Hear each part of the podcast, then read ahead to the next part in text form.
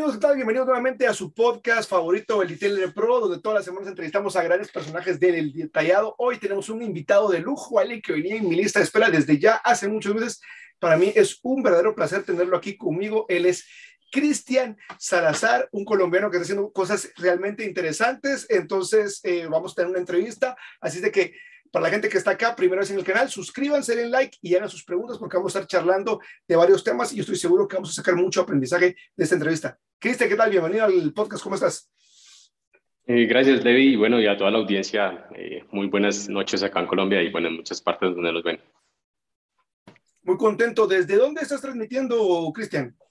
Eh, bueno, en este momento desde Cajicá, una de mis sedes, así que bueno, estoy acá transmitiendo desde acá, eh, Cajicá, Colombia. Es un pueblo muy cercano eh, a la ciudad de Bogotá, que es la capital. Ok, muy bien, pues buenísimo. Vamos a hablar a, un poquito acerca de varios temas. Tengo un par de preguntas para ti, pero quisiera eh, poner en contexto. Hay gente que, como bien dice, nos está viendo desde México, Argentina, Chile, gente que se conecta desde España para ver los episodios en vivo porque cree que puede preguntar, obviamente, eh, preguntas y tener el chance que los invitados las respondan. Y quisiera que nos cuentes un poquito eh, en una versión resumida, porque vamos a entrar a desglosar eh, quién es Cristian Salazar y qué es lo que está haciendo ahorita. Y la razón por la que te quiero preguntar qué es lo que está haciendo ahorita y el, proyecto que tienes y el tamaño del proyecto es para que a medida que vayamos regresando al génesis de tu historia, mucha gente seguramente se va a ver reflejada con cómo iniciaste. Pero quiero que poner en contexto qué es lo que estás logrando ahorita, qué es lo que haces para pues, después llevarlos al Génesis y por último regresar a, a, a lo que es hoy por hoy. Entonces, Cristian Salazar, ¿quién es Cristian Salazar? ¿Qué hace hoy por hoy y cuál es el nombre de tu emprendimiento en Colombia? Dale, bueno, mi nombre es Cristian Salazar, tengo 39 años. Okay. Eh, soy publicista en mi primera profesión.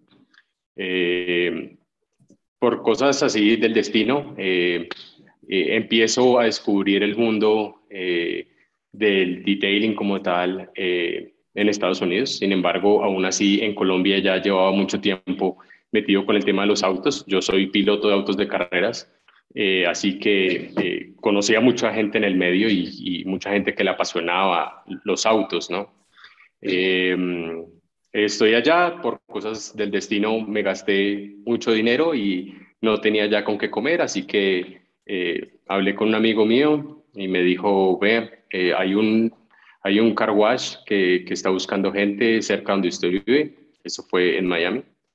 ¿Y, qué año estamos ah, hablando? Para conocer la línea de tiempo, más o menos. 2004, quizás, 2003, 2004. Ok, ok. Después de eso, eh, el dueño de la compañía en Miami eh, me dice que si quiero ir a un curso en, en, Irvine, en California. me voy con un amigo mío eh, el, jefe nos mandó para que, digamos que para que aprendiéramos mejor lo que estábamos haciendo. Eh, realmente era un car wash, pero eh, hacían muchas cosas de detailing que en ese momento no se conocía pues a grandes rasgos como, como lo que conocemos ahora. finalmente era un car wash. me voy con mi amigo, me entreno, me quedó gustando y no nos devolvimos nunca a Miami. Nos quedamos trabajando, no, nos quedamos trabajando, llamamos al jefe, y le llamamos y le dijimos, no, ya no nos vamos a regresar. Nos quedamos ahí, compramos eh, una camioneta con mi amigo eh, y empezamos a hacer detailing a domicilio. Eh, así que lo hicimos mobile primero y ya después, después de mucho tiempo, ya amigos míos de la universidad. ¿Sí iniciaste con tu amigo a trabajar? Sí, Empezamos los dos haciendo. ventajas de haber iniciado, porque hay gente que dice, no, yo, yo inicio solo porque yo tener que ponerme de acuerdo con alguien más eh, en cuanto vamos a curar, en quién se lleva qué, en que a lo mejor uno aspira el carro y otro lo corrige, uno guarda las cosas y otro pule. ¿Cómo fue esa sinergia de, de iniciar un emprendimiento en otro país con otro amigo? Eh, realmente nos llevamos muy bien en la compañía donde estábamos trabajando. Eh, empezamos a hacer detailing eh, a domicilio y dijimos, acá está, acá es donde nos podemos, eh, digamos que, empezar a aventurar. siempre he pensado que cuando uno empieza un, un, un, emprendimiento, que realmente no me gusta la palabra, pero siempre que uno empieza una empresa tiene que crearlo, porque porque después de la, de la pandemia, eh, todo el mundo quiso hacer emprendimiento y emprendimiento realmente es, es montar un negocio, pero no una empresa.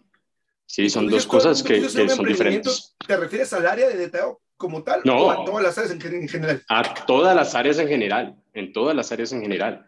Ok. Eh, así que, que bueno. ¿Y eso lo ves como algo que, que pudo ser no muy positivo?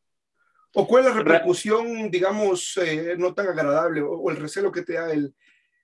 Porque de acuerdo a lo que estamos hablando de, de, de juntarse con otra persona, Ajá. es que yo sí pensaba en una empresa, quizás okay. él no, y él ah. quiso seguir y aún es detailer mobile. ¿sí? Okay. Eh, entonces, eh, digamos que la, la, la, la brecha, se la, el limitante se lo pone uno mismo desde que empieza. ¿sí? Así que bueno, esa, esa, es como, como, como la única limitación que yo le puedo ver de que, de que dos personas que, junte, que se junten para hacer dinero eh, uh -huh. no, no estén enfocados y no tengan la misma visión. Y entonces, eh, ¿cuánto tiempo fue que trabajaron juntos? Y, si, y, y, aquí lo dejo porque no quisiera tocar fibras sensibles, como cuál fue el parteaguas y si es algo como muy sensible, tal vez no, no sé si nos quieres dar detalles o no, o en qué momento decides sí. decir, ok, este camino yo voy a la izquierda, mi amigo va a la derecha y brother, eh, mejor ahora en buen plan. Eh, ¿Cómo es, ese, es, esa parte de ahí? Realmente porque eh, cuando yo salí del país, el país estaba en una circunstancia muy mala económicamente y eh, digamos que por temas que todo el mundo conoce. Pero eh, definitivamente cuando, cuando eso empezó a pasar, eh, yo estaba feliz haciendo detailing. Y okay. eh, muchos amigos míos de la universidad en ese momento no existían las redes sociales, no existían, apenas estaban empezando, Facebook apenas estaba empezando. Y eh, amigos míos de la universidad me escribieron por Messenger eh, de ese momento. amigos míos de la universidad me dijeron, ¿usted qué está haciendo? ¿Y qué está haciendo allá? ¿Y por qué? No sé qué. Bueno, Total, eh, empecé a mandar fotos eh, mías de lo que estábamos haciendo y mis amigos me decían, venga, Cristian, acá en Colombia no hay nadie que haga eso. O sea, es un mundo totalmente desconocido acá. Entonces se me empezó como, como a meter en la cabeza y dije, bueno, pues eh, me, me, voy a ir, me devuelvo para Colombia y, y, y, y miro a ver cómo, cómo, cómo, lo planteo ya con la estrategia que tenía montada de, de, de, de hacer algo grande en el detailing. Así a, a que, todo esto, ¿cuánto tiempo llevabas ya en Estados Unidos haciendo detailing? Tres, cuatro años, maybe. ¿Y, y, y, y cuál fue tu, tu, experiencia trabajando con, con, el mercado gringo? Vamos a decir, eh, la mayoría de tus clientes eran eh, norteamericanos, hablaban en español, ¿no? Y te pregunto esto porque, bueno, no recién, de hecho, hace un año, justamente en abril del año pasado, tuve la oportunidad de estar en un curso en, eh, en, Estados Unidos, en California, y una de las brechas era para el grupo de latinos el poder como comunicarse y si de por sí el hecho de vencer la brecha de que lo que hacemos no es más que un lavado glorificado, eh, eh la parte del lenguaje también para ciertas personas, sobre todo en otro país de habla inglesa, puede ser una dificultad. ¿Cómo fue? ¿Ya, hablabas inglés? ¿La, la brecha fue un asunto importante o no? Sí, total. Yo ya hablaba, yo ya hablaba inglés, pero okay. obviamente cosas técnicas del detailing sí las aprendí allá, pero para poderse tú comunicarte con tus, con tus, con tus clientes. Eh, así que allá eso también me ayudó a, a, como a ver lo que, lo, que, lo que realmente el mercado estaba necesitando uh -huh. y a entender a la gente y a empezar a explicar a la gente. Así que no es un trabajo de acá ni un trabajo que tenemos los latinos es, es un trabajo que, que, finalmente también los americanos lo hacen. Eh, una de las ventajas gigantes que tuve es que eh, eh, conecté con muchos de mis mentores, eh, que la mayoría son americanos. Eh, y me estiman mucho porque, porque para ellos es algo totalmente diferente a lo que ellos manejan en Estados Unidos. Así que... Cuando pues, decís para, esa parte de mis también. mentores, eh, pues si nos puedes, porque me, de hecho me, cuando hablamos previo para ponernos de acuerdo hacer en esta entrevista, pues me comentaste algo, bueno, pues yo tuve estos mentores y, y, y la realidad fue, digamos, eh, bastante agradable el hecho de que, que escuchar que los sigues, te, te, sigues refiriendo a ellos como mentores, como gente importante en tu carrera, aunque literalmente para haciendo cosas totalmente distintas que a ellos aún los asombra, pero la pregunta que te quiero hacer es, ¿cómo se convierten ellos en tus mentores o cómo te das cuenta que la persona que te enseñó un curso no solo fue como que, oh, bueno, ya me enseñó y, y que quede, sino que necesitabas tener ciertos referentes en tu carrera. Porque creo que eso es, muy, eso es muy clave, el contexto de las personas con las que te vas a rodear de alguna u otra forma. Totalmente. es, que, es que yo siempre hablo de mis mentores porque siempre lo van a hacer, porque sencillamente, eh, tras de que en ese momento, hace, no sé, hace 20 años, eh, ellos ya habían empezado hace otros 20 atrás. Así que eh, eso, eso, eso repercute mucho en la experiencia y en lo que es cada uno. ¿sí? Uno siempre debe tener como, como esa guía. no solamente digamos que mis mentores son de detailing, ¿sí? Mis mentores también son profesores míos de la universidad, eh, cosas que tengo que haber, que haber, que haber visto. Eh, como te dije, soy publicista de profesión. De, bueno, la primera profesión es publicista, así que entiendo muchas cosas de las cuales eh, tiene que tener sentido en cuanto a los mentores. Creo que esa es una palabra muy importante. Por supuesto, y justamente por eso te la, te la pregunto, porque digamos, tal vez no es un término como muy vamos a decir, familiar en el mundo, el detallado, pero sí es como un término bastante popular o, o, muy conocido en el mundo de los negocios, ¿no? El tener a alguien que es como una figura que ya pasó. La parte de, de, publicista como tal, ¿es algo que estudiaste previo a, ir a Estados Unidos? ¿Es algo que hiciste sobre la marcha? ¿En qué momento pasa esta parte académica, digamos? No, soy, soy graduado de la Universidad Pontificia Javeriana de Bogotá. Eh, y eh, yo soy comunicador social publicista, realmente pero eh, eh, yo ya vi, yo, cuando, yo fui, cuando yo viajé a Estados Unidos ya era graduado. Eh, o sea, ya me había graduado de, de, publicista. De hecho, de hecho, lo quería hacer en Estados Unidos, trabajar en la profesión que, que estudié, pero después me fui dando cuenta de muchas otras cosas. Hablando, pues, básicamente así de mentores, siempre, siempre tengo una frase en mi mente, siempre, de Steve Jobs que, que, siempre es como mira los puntos de atrás, no mira los de adelante, Él siempre trata de conectar todo lo de atrás. Y, y básicamente eso es lo que hago. ¿sí? Yo trabajé como publicista, eh, bueno, ahí sí como, como, acá hay una cosa que es como las pasantías, como unas, como, como algo antes de salir de, de la carrera. Claro, Trabajé para una agencia multinacional eh, de publicidad. Y ahí eh, encontré, yo era planner, era, era solamente investigación de mercados y yo odiaba eso.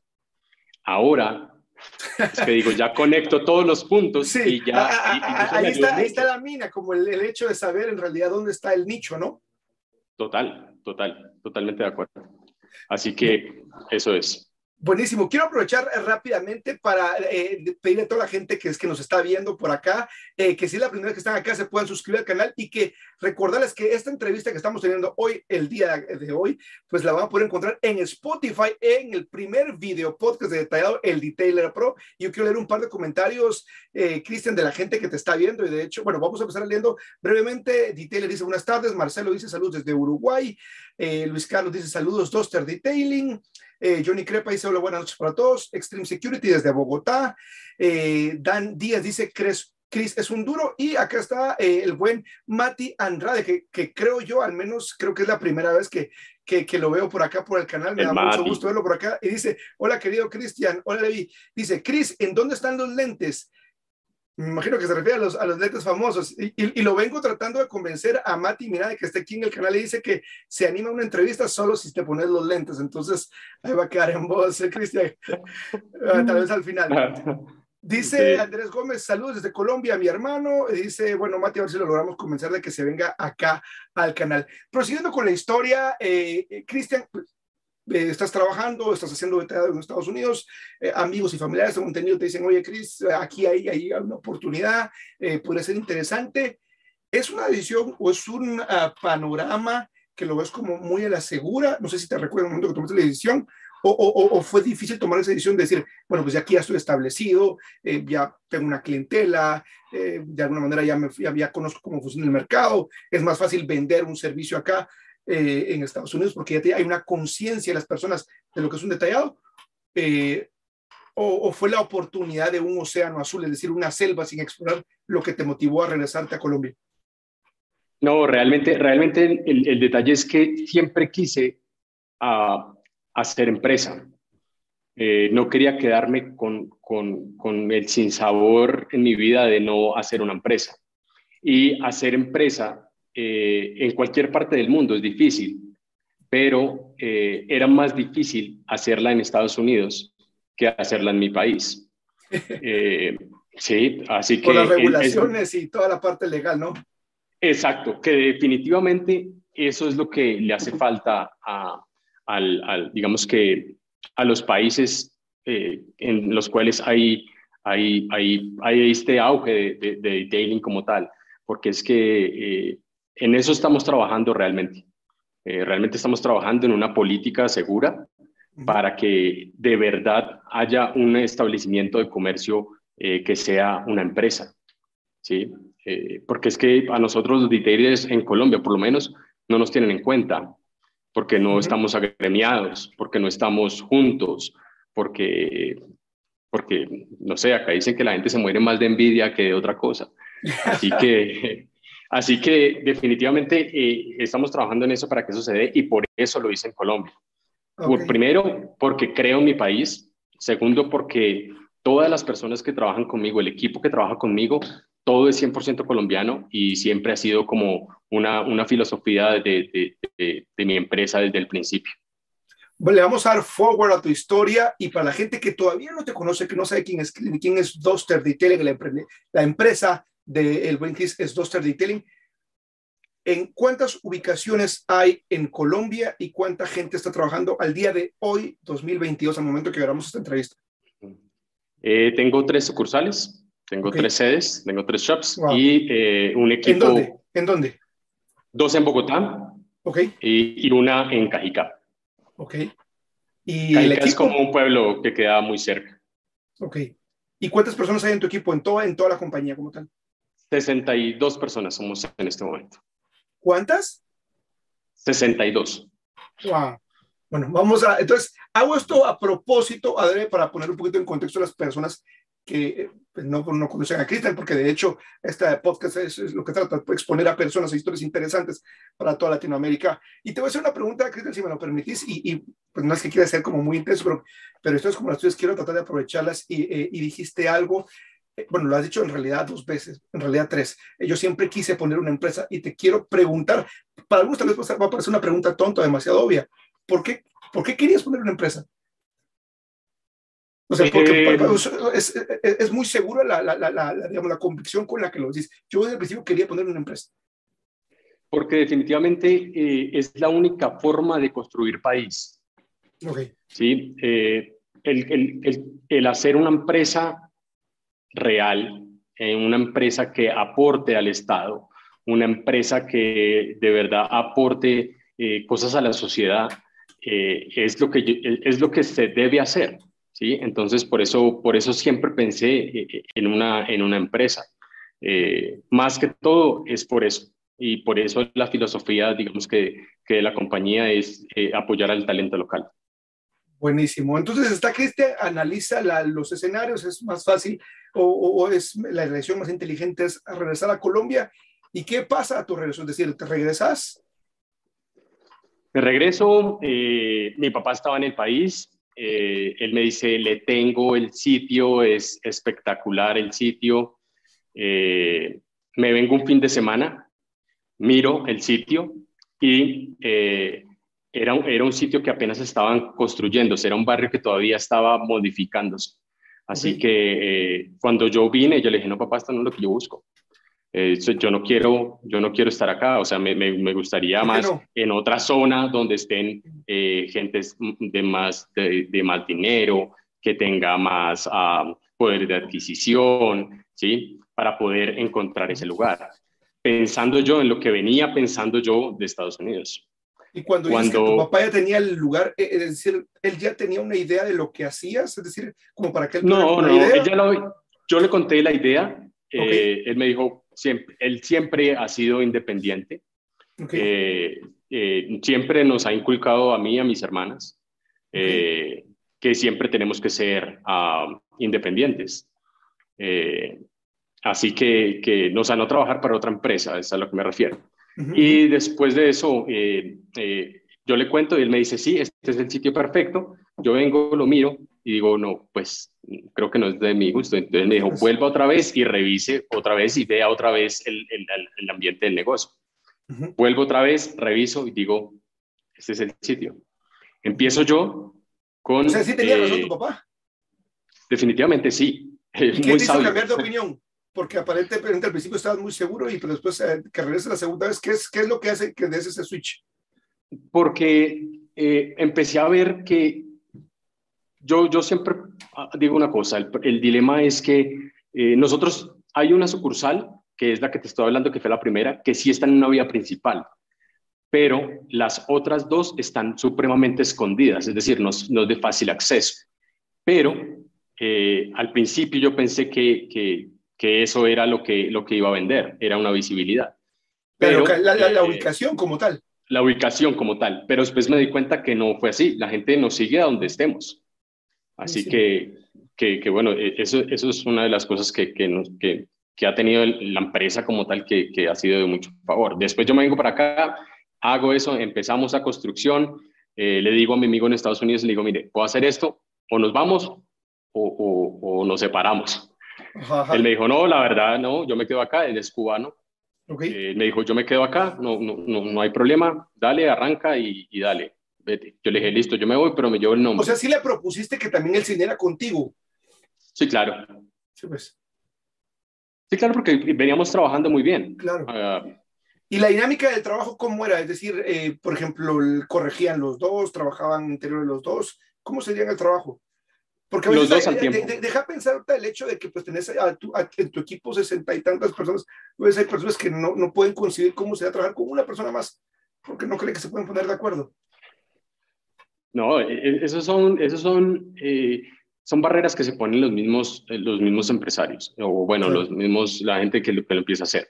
Eh, esas son las limitantes. Por ejemplo, nosotros, yo empecé con cuatro, con cuatro personas más. ¿sí? ¿En Colombia? A las, en Colombia, sí. Cuando nosotros empezamos, empezamos, éramos cinco conmigo. Eh, pero yo atendía, vendía todo. ¿Cómo es esa formación del equipo? O sea, eh, tenías, eh, lo tengo que preguntar así, es decir, tenías la confianza eh, plena de que iba a llegar suficientes personas como para sostener una planilla de ese tipo o eh, hiciste un trabajo como publicista que sos para como crear esa demanda eh, porque no, no, no fue que iniciaste en Colombia tú solo y bueno ya no, ya no me alcanzan las manos para trabajar dos carros al mismo tiempo y, y agregaste a uno más. ¿Cómo, ¿Cómo es esa decisión inicial de empezar trabajando con gente y si me puedes decir en el año de tu historia de qué año estamos hablando más o menos cuando estás en Colombia eh, estamos hablando del 2007 se empezó y nosotros abrimos en marzo del 2008. Ok. ¿Y, cómo es esa, decisión de tener, iniciar con gente? ¿Sabías que de inicio querías formar un equipo? Sí, como te digo, desde siempre, siempre quise hacer una empresa eh, de esto eh, y ser un empresario de esto. Realmente yo nunca me lo creí, ¿sí? hasta que una persona que admiro mucho, eh, eh, que, que, él fue el que me hizo caer en cuenta y me dijo, es que usted ya no es un detailer, usted es un empresario del detailing, que es diferente. Así que eh, ahí empecé a crearme el cuento y bueno, pero eso fue hace siete años. Así que al principio siempre lo quise hacer así y yo ya conocía gente porque, como te digo, yo, yo mandaba la, yo soy un amante de los carros desde el principio. Y eh, en ese momento de mi vida acá en Colombia, eh, yo mandaba a lavar el auto todo el tiempo. O sea, yo no, puedo, yo no puedo ver el auto sucio. Eh, así que yo mandaba a lavar mi auto todo el tiempo y conocía mucha gente que lo hacía y que eran lavadores ¿sí? de autos y que sé que los podía encaminar hacia, hacia lo que es el detailing.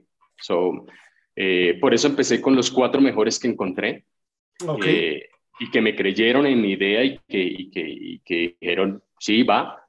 Y eh, empecé con ellos. ¿Y cómo es el proceso de contratar gente? Tengo entendido que ya estaba en la industria y esa, vamos a decir, esos vicios de malas prácticas que podrían traer gente que ya está versus agarrar a alguien de cero y, y formarlo. ¿Cómo fue, al menos en esa etapa inicial del, del, del, proyecto? Lo que pasa es que ellos le enseñan a uno muchas cosas.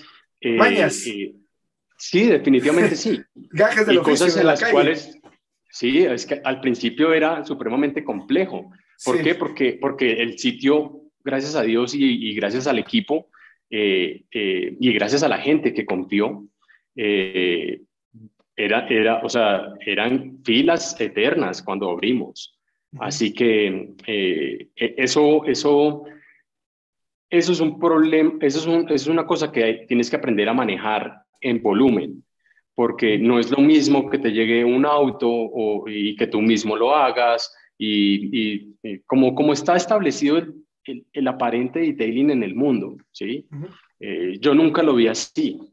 De hecho, de hecho, lo que yo siempre pensé es, bueno, ¿por qué no reúno a todos los que hacemos detailing y los ponemos en un solo sitio? Que la gente pueda llegar y, y, ya, más fácil, ¿no? Eh, así que eso fue lo que yo pensé desde el principio y por eso fue que, que Duster empezó así. Empezó, empezó siendo primero cuatro, a la semana nos tocó contratar tres, cuatro más y este gremio se conoce todo el mundo con todo el mundo, es impresionante. Sí, sí. Entonces yo conozco a un amigo, está sin empleo, acá nos va bien, eh, ya lo llamo, miramos, no sé qué trata. En un transcurso de mi vida me tocó, me tocó mucho estar, o todavía estoy en constante, digamos que, eh, eh, digamos que impartiendo los cursos para, para mi propia empresa. ¿sí? O sea, es decir, para que todos sepan, claro, para que todos sepan lo que yo sé hacer. ¿sí? Eh, que esa es una de las grandes, es uno de los grandes inconvenientes del por qué la gente eh, no le gustaría crecer. Y, y, ven, y ven, porque les da miedo enseñarle a la gente. Eh, y no les dan como todos los trucos, sino, no, yo soy no, porque se me van a ir a la, eh, me van a montar competencia en la esquina y, y, no, y se me van a llevar a los clientes y, y, creo que eso no está bien. ¿Y alguna de estas dos cosas que mencionaste te pasó? ¿Que se hayan robado algún cliente y que se hayan ido y te hayan puesto la competencia? Realmente. No, competencia o que hayan salido a poner su propio proyecto eh, de independizarse. Sí, sí ha pasado. Sí ha pasado. El problema es que el problema es que no han progresado. Sí. Entonces, han salido de la compañía y, los y las mismas personas de mi familia, o sea, del equipo, hablo de la familia como mi equipo, eh, es que realmente mi familia se da cuenta de eso.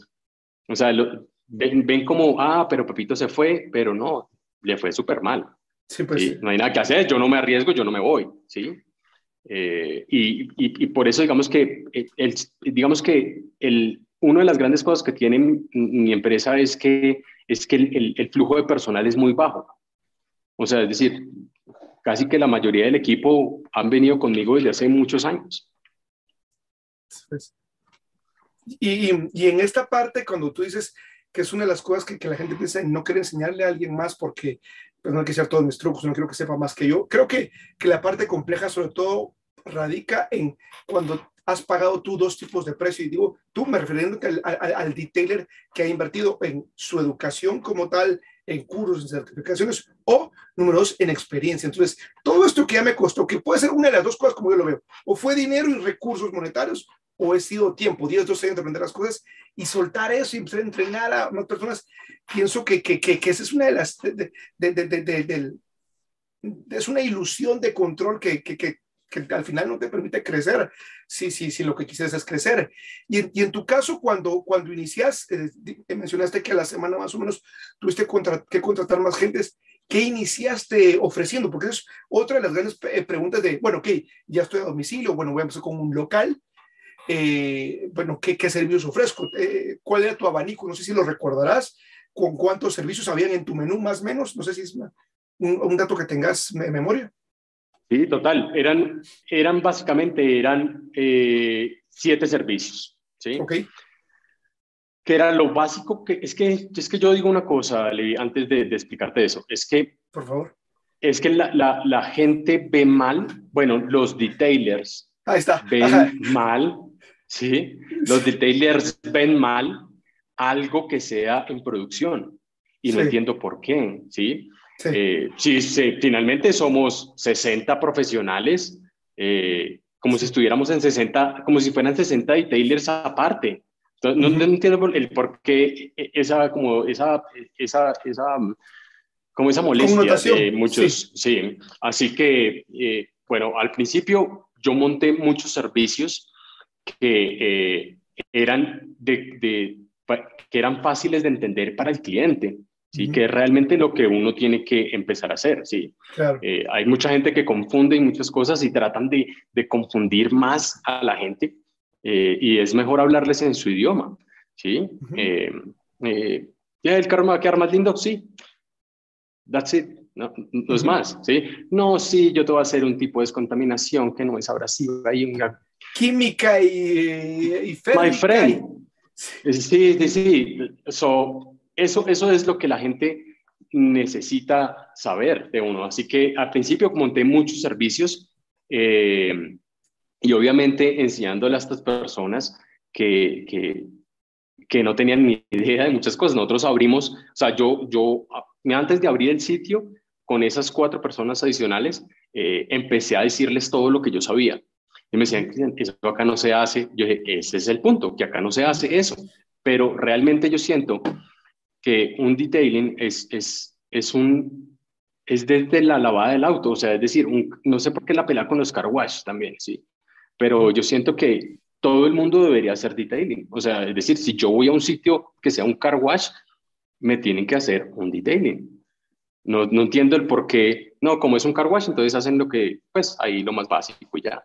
Creo que en eso no está el sentido. Así que eh, empezamos con siete servicios, eh, con el doble de lo que valía, eh, eh, digamos que las competencias de ese momento, que eran los carwash. nosotros empezamos con precios del doble. Tu precio empezaron arriba del mercado. Siempre, siempre. Desde en Estados Unidos, desde que tuve, bueno, yo tuve muchas capacitaciones y tengo y he tenido y me sigo capacitando. Una de las preguntas que te acaban de, de hacer, te vamos a seguir leyendo los comentarios, pero menciono la última porque es justamente lo que acabas de decir, es ¿qué cursos o capacitaciones has realizado, Cristian? Pregunta Stream Security. Pues, que creo que son, son muchos, ¿sí? ¿Menciona algún eh, par? No, no sé, yo en Maguire hice todos, en, en Irvine hice todos los, todos los sabidos y por haber. Sí, de hecho, ahí fue cuando conocí a uno de mis mentores, eh, que se llama Mike Phillips. Y, y, Mike, eh, de verdad que, que, lo llevo en el corazón y en el alma desde, desde la primera vez.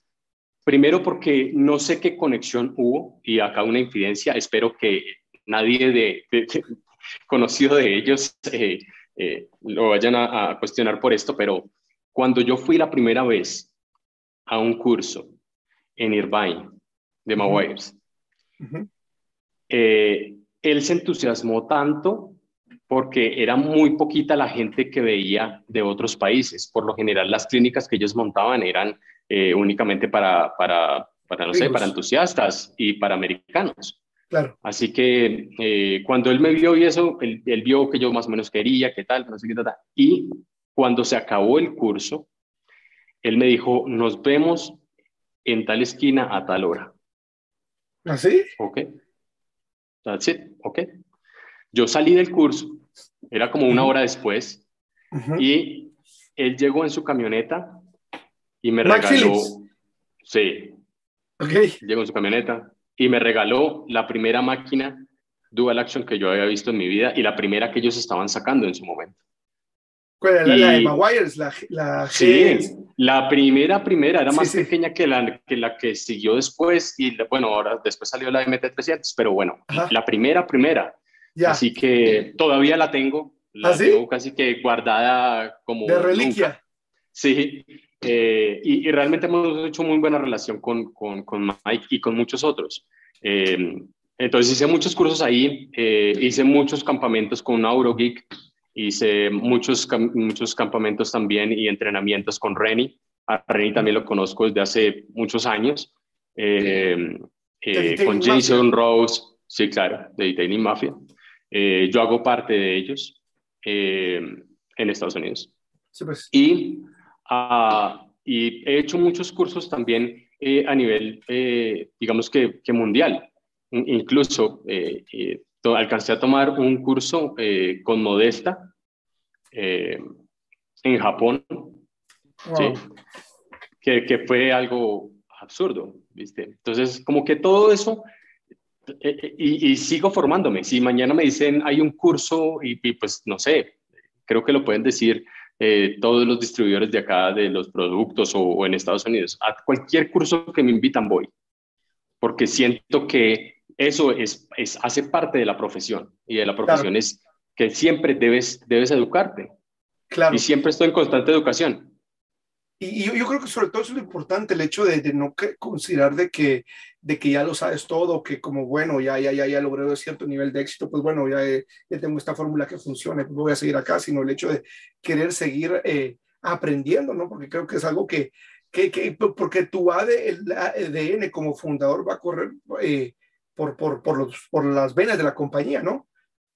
Sí, total. Y definitivamente, de verdad que agradezco 100% a toda mi familia, a todo mi equipo, eh, porque ellos creen en lo que yo les digo que deben hacer y cómo lo deben hacer. Así que eh, siempre están dispuestos a aprender más, siempre me dicen, bueno, listo, cuando llegue, por favor, díganos todo, porque esa es una de las desventajas que tiene eh, el detailer como tal actual en Latinoamérica.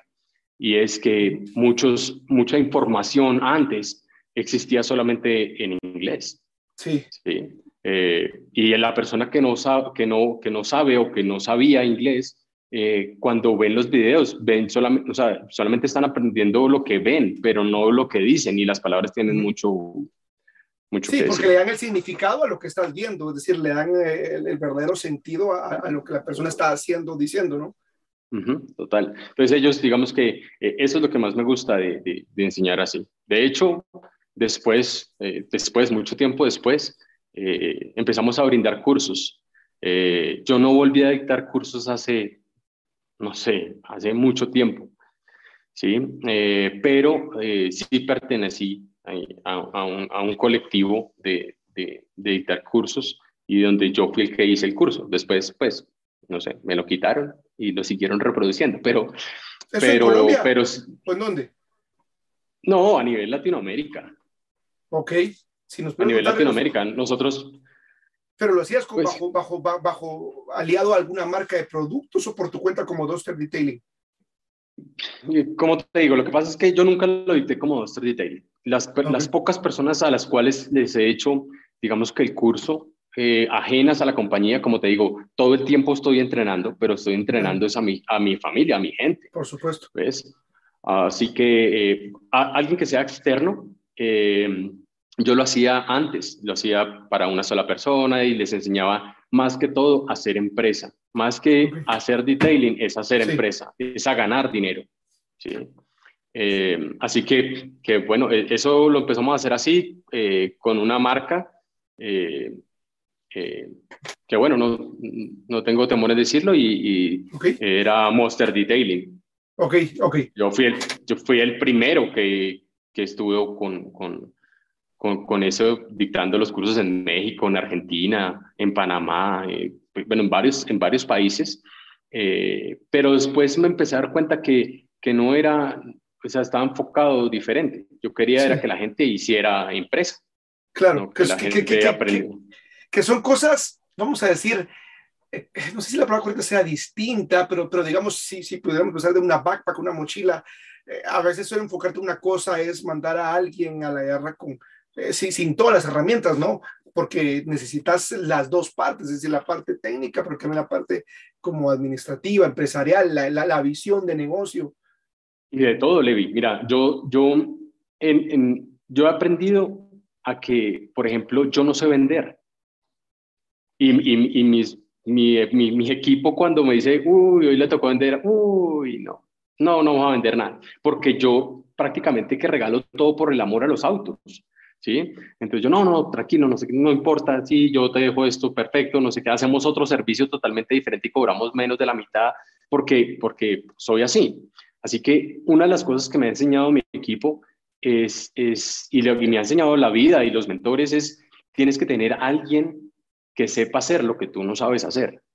¿sí? Eh, pero en este caso como tal de detailing, digo que la persona principal y el empresario tiene que ser un detailer. ¿Por qué? ¿Por qué, o sea, lo digo? Tiene que ser detailer, porque si no, no lo va a entender. El dueño de la empresa sí, tiene que ser un detailer, o, sea, o por lo menos tener esa capacidad de entender qué es de verdad detailing. No estoy de acuerdo con una entrevista que, que hicieron eh, en las cual eh, que, tú, que tú lo entrevistaste y, decía pues que, que finalmente eh, no hay un detailer empresario ni un empresario detailer. Y eso es totalmente falso, pues porque acá estoy yo. Claro, sí, básicamente. Pero sí, pero sí, pero sí es una cosa que carece. Entonces hay mucha gente, y lo hemos visto acá, en Colombia se ha visto, que es que es un empresario que tiene mucho dinero, ve mi modelo de negocio y dice, esto tiene que dar dinero. Y van y montan otra cosa con todo el dinero del mundo y a la larga no les da. Porque no, entendés el, el, negocio como tal. exactamente. Entonces creo que, creo que eso, eso ha venido así. Buenísimo. Quiero leer un par de comentarios. La verdad que tenemos una muy buena audiencia. Eh, eh, eh, hay más de 70 personas viendo ahorita este video en vivo. Quiero pedirles que se suscriban al canal y que den like para que este video pueda llegar a más personas. Dice, bueno, aquí sigue Mati con los lentes. Dice, con los, con los lentes es Chris el duro. ¿Dónde conociste a Mati? ¿Siempre por la parte de las capacitaciones en Argentina? Mira, lo que pasa es que este mundo del detailing y de los que hemos empezado a hacer esto, eh, nos conocemos casi que todos con todos. De hecho, yo soy más famoso afuera que en mi propio país. ¿sí? Eh, a Mati y a, muchos otros, en Argentina conozco mucha gente y siempre nos reunimos encima, porque es que, es que encima es algo que, nos apasiona, que nos encanta y donde nos podemos... Es la convención. Eh, es, sí, es salirse uno del día a día y, estar con, con, amigos, con gente, ¿sí? Eh, y con una sola ventaja, y es que te ayudas más, porque, porque no están en competencia directa contigo, ¿sí? Eh, y empieza uno a mirar eh, cómo, cómo, cómo, son las relaciones con las marcas, con las empresas. y creo que, creo que eso es clave. A Mati lo conozco desde hace mucho tiempo y de verdad que toda la admiración para él y para muchos otros que, que tú has entrevistado también y que los conozco y que, y que de verdad es una plena admiración para mí porque sé eh, lo que nos ha costado a todos tener lo que tenemos. Seguro. Bueno, a ver si al rato y al privado le, si lo logras convencer, dice que solo si te ponen los lentes, porque desde el 2020, bueno, aquí ya lo evidencié, pero yo sé que lo vamos a parar convenciendo de tenerlo acá, incluso ya en las de retiro. Dice... es que Mati, Mati, una cosa, le lo que pasa es que realmente siempre, siempre todo el mundo me ha conocido con las gafas, pero, pero hubo un problema. Está en la foto del flyer. Sí, de hecho, eh, eh, lo que pasa es que hubo un problema grande y es, fue la pandemia.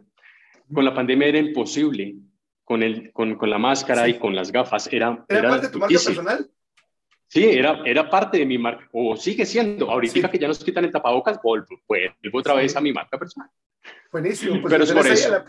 Sería interesante que, verlos ahí con, con los lentes. Dice Santiago Mancía, saludos desde sede norte, un honor servir en esta gran compañía. Y un saludo a Santiago que da palabras ahí. Dice Yolanda Fuentes, Cristian, recuerdo el triste episodio cuando te robaron tus máquinas. Ah. ¿Se metieron a tu local? Sí, realmente eso fue hace unos cuatro o cinco años. Eh, realmente nos dejaron sin nada, literal. O sea, todo, se robaron todo, máquinas, todo, aspiradoras, todo, todo, se robaron todo. Eh, pero eso, eso realmente... Pero no se robaron lo que estaba acá. Sí, definitivamente se pueden robar todo. Sí, eh, pero El, el, detalle, el detalle real es que eso, eso nos ayudó mucho, porque, porque, porque cambiamos todo por todo nuevo. Eh, y eso fue, eso fue un incidente que que empecé a querer más a mi equipo. Yo definitivamente dije, me devuelvo a Estados Unidos. No, no, no quiero más acá, de estaba muy decepcionado. Eh, y, y, todo mi equipo de ese momento, que sigue, que sigue estando conmigo, eh, fueron los que me dijeron, no, no importa, Cris, si quieres no nos pagues, eh, durante los próximos 15 días te trabajamos gratis, no hay rollo, pero no vaya a cerrar, por favor. Eh, muchos amigos míos, colegas, de todo, eh, el apoyo fue brutal, pero eso nos ayudó mucho a, crecer y, y, a una de las cosas importantes es que a todos los que, que crean una empresa o que crean un negocio, por pequeño que sea, eh, aseguren sus cosas. Yo cometí el error de decir, no, eso no me va a pasar, no sé qué, y pasó eso y prácticamente fue mal. Mucho, una de las competencias grandes eh, y que admiro mucho eh, en, mi país y en mi ciudad donde estoy, eh, ellos me llamaron y me dijeron, Cristian, si necesita máquinas, venga por ellas. Qué buena onda. Y, y, eso ha sido así. O sea, creo que eso, eso fue un incidente grave, pero un incidente que nos ayudó también a crecer. Buenísimo, buenísimo. Eh, dice Emanuel Sorto, yo tengo un car wash y quiero hacer detailing también. Dianota Pérez dice, fue invitado a un programa de televisión de detailing en Miami, el único invitado latinoamericano. ¿Se nos puedes contar acerca de eso? Ah, sí, eso fue brutal. Lo que pasa es que lo que te digo, eso, eso, eso es gracias a los mentores y gracias a que ellos creen en mi trabajo y creen en, en lo, que ha, lo que hago y lo que hace mi equipo, ¿sí? Porque ellos están totalmente de acuerdo con eso. Pero eh, en algún momento me dijeron, Cristian, eh, de, hecho fueron dos programas. Okay. Eh, sí, el primero fue con Mike que me dijo, eh, vi que estás en Miami, yo me fui como para unas vacaciones, algo así, y me dijo, ve, sí, Mike me dijo, ven, mira, no sé qué, Chris, eh, vi que llegaste, no sé qué, ta, ta, pásate por mi local que estoy grabando un programa para Velocity Channel. Y yo, ya voy. voy, no sé qué, hacemos el programa, muy bien, súper chévere. Ahí también conocí una persona, excelente persona, eh, de Joyce, eh, y, hicimos el programa sobre esa marca. Eh, después del tiempo, eh, me llama otra vez Mike Phillips, otra vez, y me dice, Chris, estamos, vamos a hacer como un, es un programa de televisión, también transmitido por Velocity Channel, donde es como la copa de detailing, pues.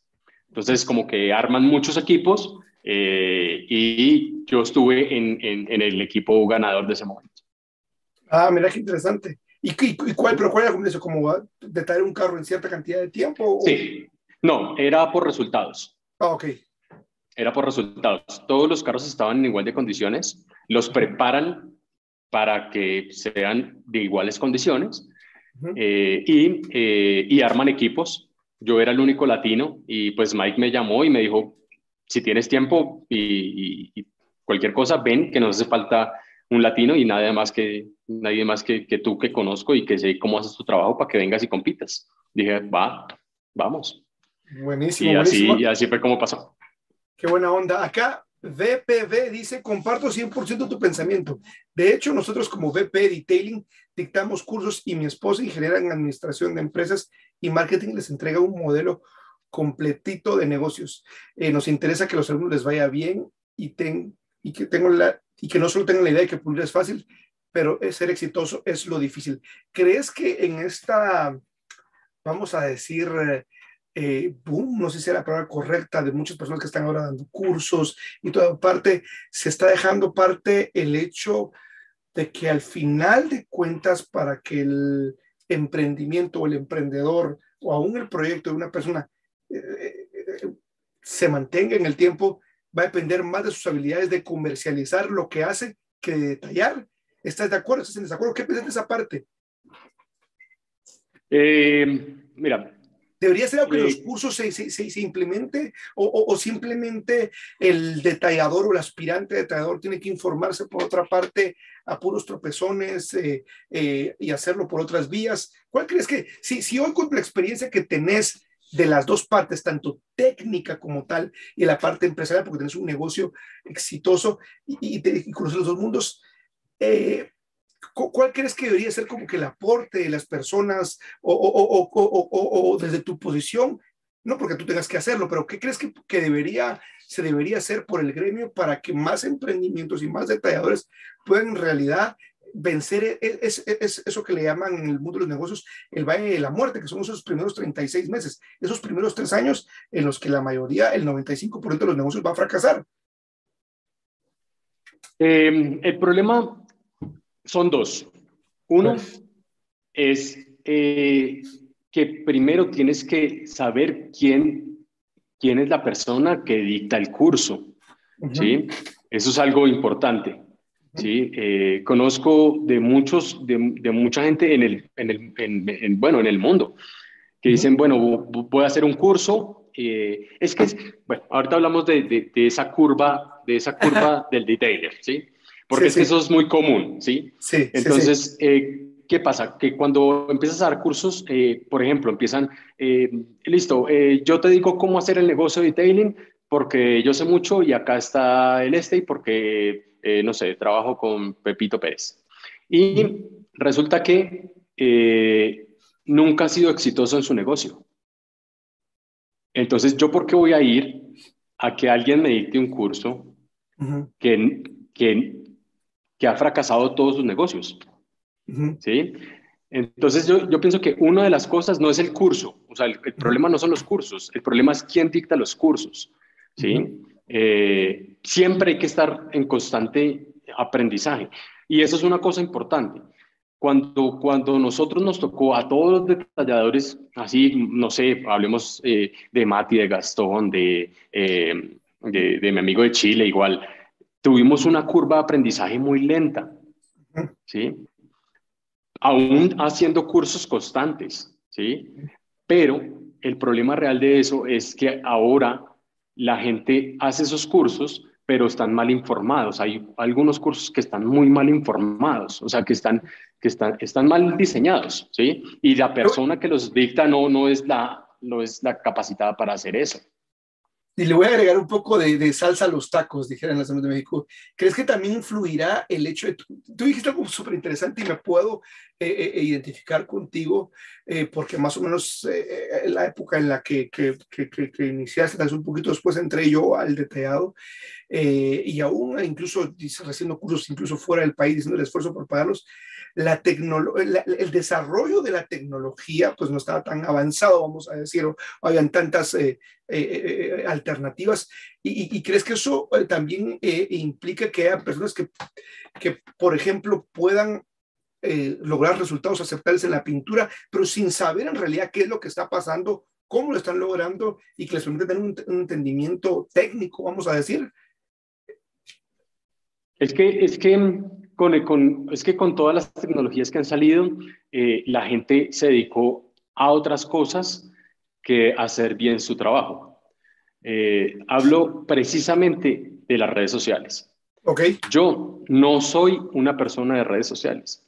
Yo no, o sea, si, si ves, no sé, hay community managers que se comunican con nosotros todo el tiempo venga, ustedes pueden hacer ustedes pueden hacer esto. Vea, se les juntó la publicación de, de diciembre del año pasado de Feliz Navidad con la de este año, ¿sí? Y es una de las cosas en las cuales yo como publicista que soy, no creo. A ver, a ver yo creo, esa idea.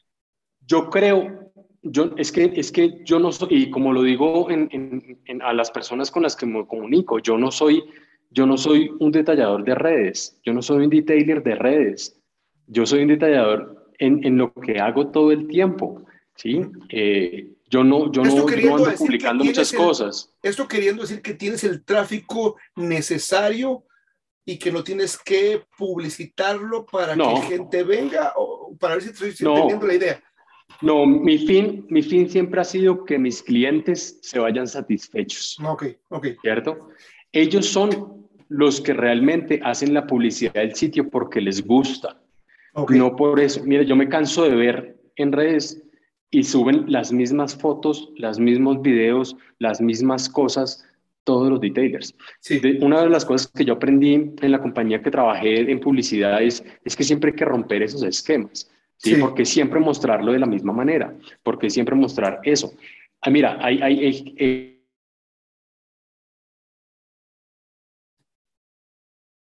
Creo que se te fue el audio. Vamos a ver. Cris, ¿estás ahí?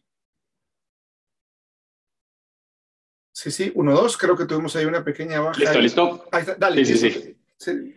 Eh, hay gente que, hay gente que eh, igual hace eh, publicidad de detailers para detailers. Y realmente a mí no me va a comprar ningún detailer. A mí me va a comprar la gente del común.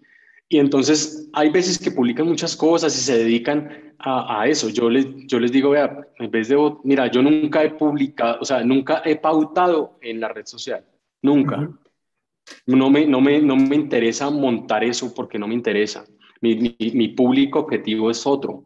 ¿sí? Em, y a mi público objetivo le hablo de frente y en mi sitio. ¿sí? Así como tengo a todo el equipo disponible que saben cómo hablo yo y que ellos hablan por mí. Así que eh, eso, eso, Eh, eh, en eso es lo que yo estoy eh, como en desacuerdo. No es que si no tienes unas muy buenas redes sociales, no, tienes, no eres una, no, no, eres como una gran marca. No, a mí siempre me han buscado las empresas sin publicitar nada. ¿Sí? Hablando de marcas como tal. Pues, y aprovecho, y aprovecho para desmentir una cosa que dijeron en otro lado, que realmente sí nos afectó a muchos y me afectó a mí también en, en, cierto, en cierta medida. Okay. Yo soy formador RUPES. Ok. Y eh, eso de que, es que se gastan un poco de plata pagándole a los instructores, eso es mentira. Ok. Porque eso no pasa. ¿Sí? Eh, Refiriéndote a la, refiriéndose a la gente que está pagando por los cursos de RUPES. no, a la, no piensan que le están, exacto, piensan que RUPES le paga al instructor. Ah, y eso no, eso, eso no es así. ¿Sí? Nosotros trabajamos con Rupes porque nos encanta, ¿sí? Eh, igual que como trabajo yo con Ceramic Pro eh, y con Cabacha de Ceramic Pro, eh, es exactamente igual, ¿sí?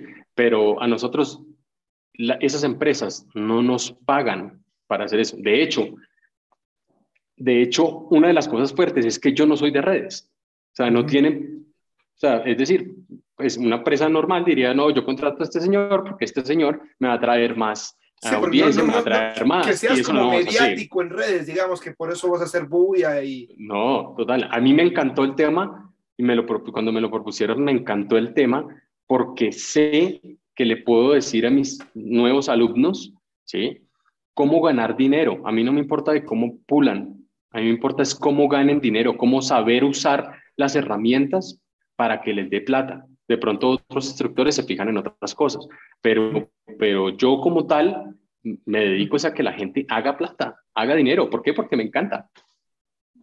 ¿Sí? Seguro. Es igual que lo que pasa con mi equipo.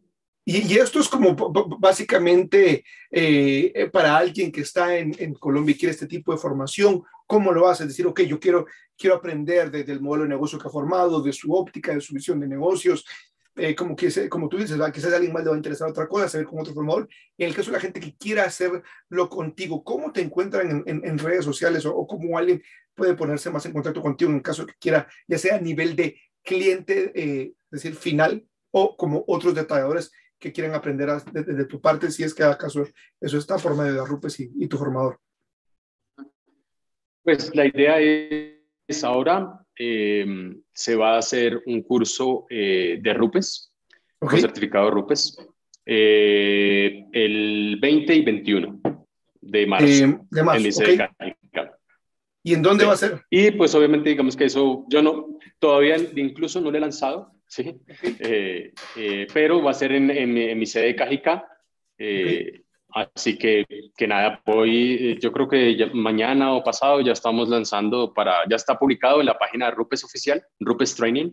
Eh, ahí, ya está, ahí ya está puesto. Así que la gente que quiera, pues igual se puede comunicar conmigo en cualquier de las redes sociales. Yo realmente no manejo redes sociales.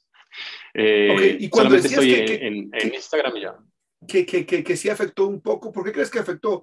¿Porque hubieran personas detractores de la marca o de los formadores? O del curso o... ¿Aló? Eh, ¿Me escuchas? Yo creo que se volvió a ir otra vez. Vamos a ver, a ver. Espérate que se fue. Vamos a ver. Yo te veo como medio congelado. Sí fue. Vamos a te, veo congelado, pero todavía. que se fue un poquito. Vamos a ver. Creo que tenemos ahí una. ¿Ahí me escuchas? Te, escucho, pero no te veo, dijo aquel. Vamos a ver. Estamos teniendo un pequeño problema. Si nos estás viendo, eh, seguí en vivo. Eh, vamos a esperar a ver si regresamos, eh, si podemos. Ah, ahí está, sí. Pues sí, me decías, entonces, ¿por, qué, crees que, este tipo de comentarios no, fue, no resultó tan beneficioso? Porque la gente cree que eso es lo que pasa y eso no es lo que pasa. Como queriendo decir realmente... que está, está, comprando los, los embajadores, por así decirlo, otras palabras. Exacto, y eso no tiene nada que ver. Ok. Eso no tiene, exacto, y eso no es cierto. ¿sí? O sea, eso no es cierto porque eso no pasa. Yo lo, o sea, en mi caso, yo lo hago porque, porque me encanta y porque siento muy, mucha afinidad con la marca. Ah, eh, no, porque, no porque ellos me hayan comprado ni que les interese mis, mis, mis likes, ni mi gente, ni nada. ¿sí? Realmente lo acepté porque me encanta la marca.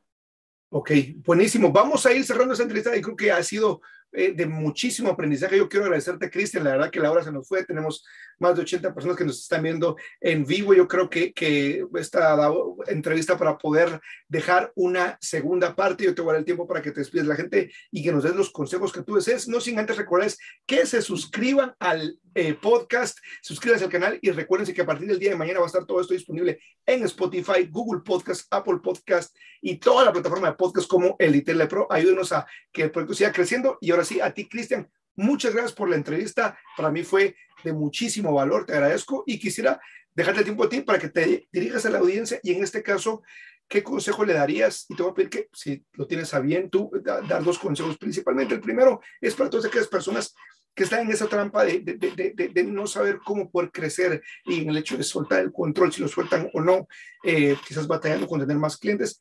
Y el segundo eh, consejo, pues alguno particular que tú desees darle a la audiencia que hoy te está viendo. Bueno, pues David, bueno, primero, gracias a toda la audiencia, la verdad no, no, no sabía que eso iba a pasar.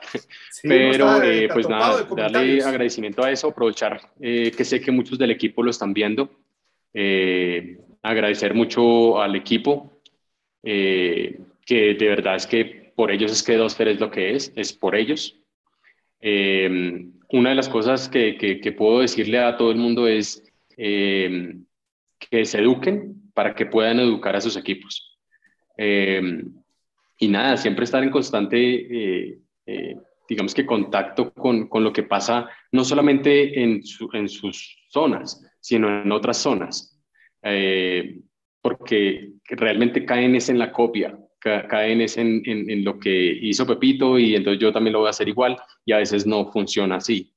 Eh, y otra cosa es que crean, que, que, hagan empresa. Los que estamos en Colombia y bueno, los que están en cada uno de esos países es creen empresa. Es la única forma de construir país, es hacer empresa.